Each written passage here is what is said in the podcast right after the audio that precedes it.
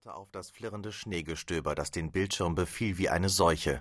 Zögerlich, als gelte es einen Magnetismus zu überwinden, neigte er den Kopf zur Seite und sah zu, wie Hauptkommissar Rensing sich vorbeugte und die klobige Fernbedienung auf den Tisch fallen ließ. Wegmann kniff die Augen zusammen, als einer der Beamten die von Nikotin gezeichneten Lamellenvorhänge zurückzog und Sonnenstrahlen durch das rauchgeschwängerte Zimmer säbelten. Noch vor einer halben Stunde hatte ihn die spartanische Ausstattung eher belustigt als eingeschüchtert. Jetzt, unter dem beklemmenden Eindruck der Videoaufnahme, konnte er die Einrichtung nur noch mit einem Wort beschreiben. Leblos. Beekmann zog seine Taschenuhr aus der Westentasche und ließ den silbernen Deckel, unter dem sich ein Bild seiner verstorbenen Frau Maria verbarg, mit einem Klick laut aufschnappen. Kurz nach halb neun. Der rotwangige Beamte in Zivil mit Pupillen wie Flipperkugeln, Rensing hatte ihn als seinen Assistenten Karl Hagner vorgestellt, schüttelte den Kopf. Verdammter Irrer, spuckte er aus und lockerte den Knoten seiner viel zu kurz gebundenen Krawatte. Auf seinem zerknitterten C&A-Hemd breiteten sich Schweißmonde aus, als hätte mit der Helligkeit auch die Hitze im Raum zugenommen. Begmann erhob sich.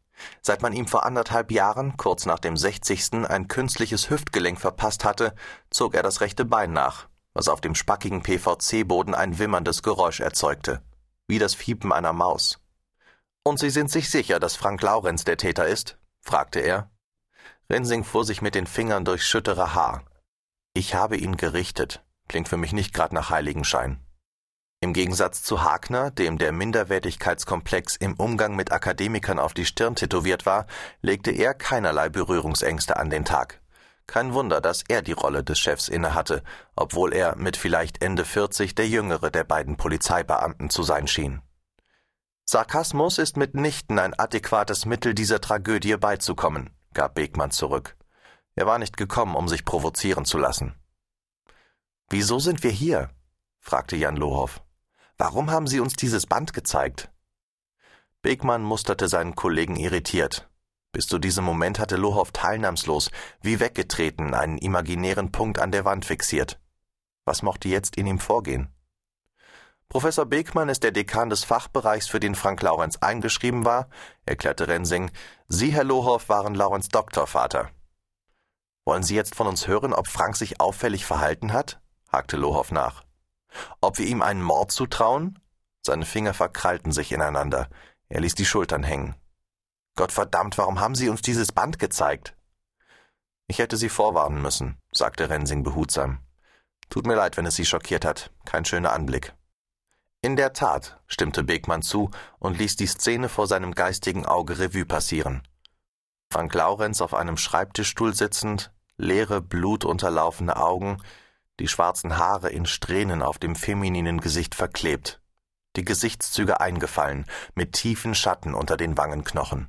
Schon zu Beginn der Aufnahme durchtrennt er sich mit einem Teppichmesser die Pulsadern an beiden Handgelenken. Mit jedem Satz scheint der Lebenssaft stoßweise aus seinem Porzellankörper zu sprudeln.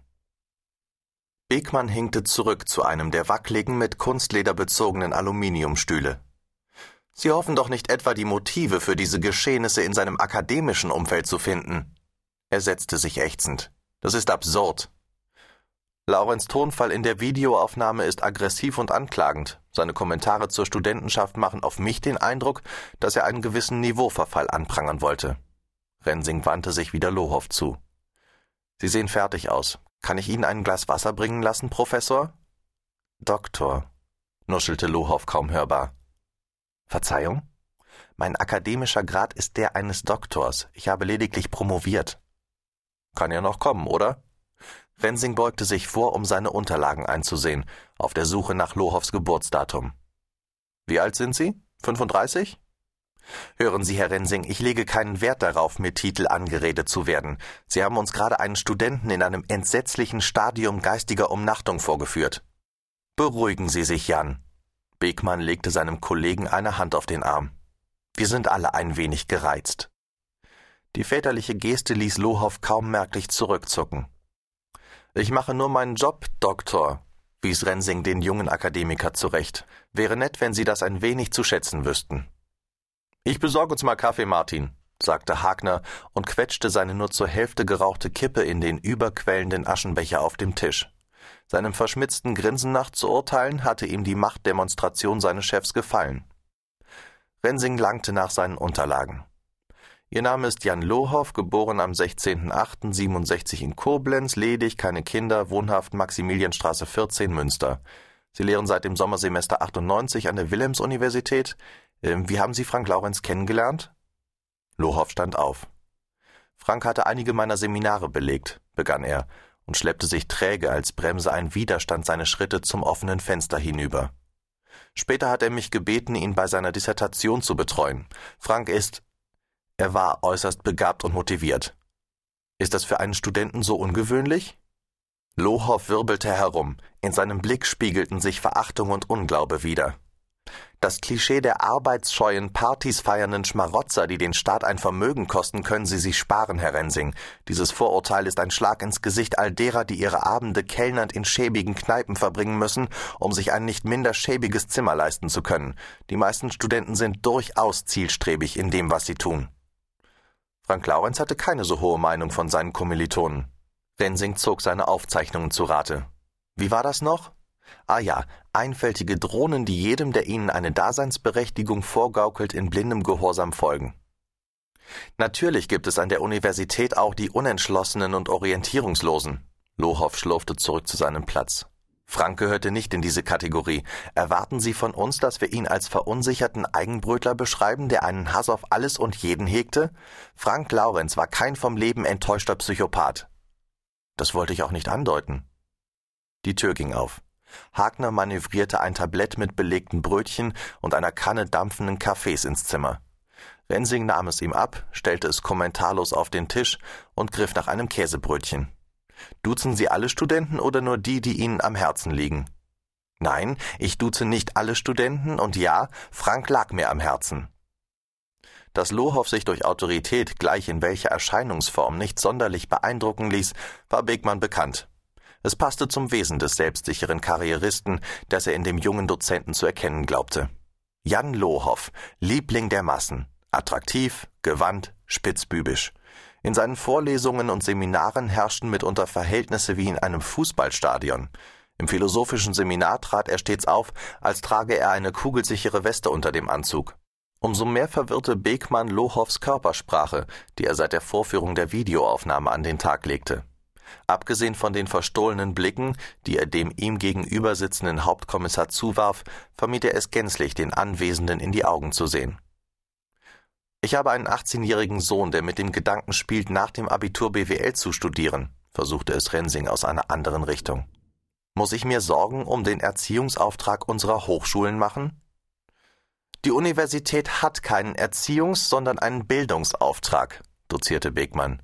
Es ist zweifellos fatal, wenn Desillusionierung, Erfolgsdruck oder Schicksalsschläge einen jungen Menschen in den Freitod treiben. Aber bitte bedenken Sie, dass in Münster 45.000 Studenten leben. Aus einem Einzelschicksal ein generelles Versagen der Universität ableiten zu wollen, erscheint mir maßlos überzogen. Rensing nickte. Die Angelegenheit dürfte sie ziemlich mitgenommen haben. Die Angelegenheit?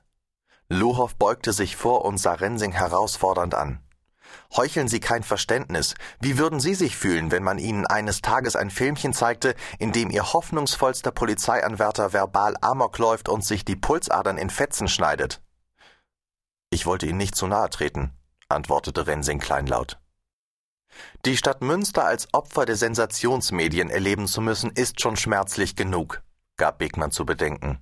Sobald der Platzhalter Mörder mit der Student Frank L. gefüllt sein wird, haftet der Wilhelms-Universität der desaströse Makel an, Brutstätte von Terror und Gewalt zu sein.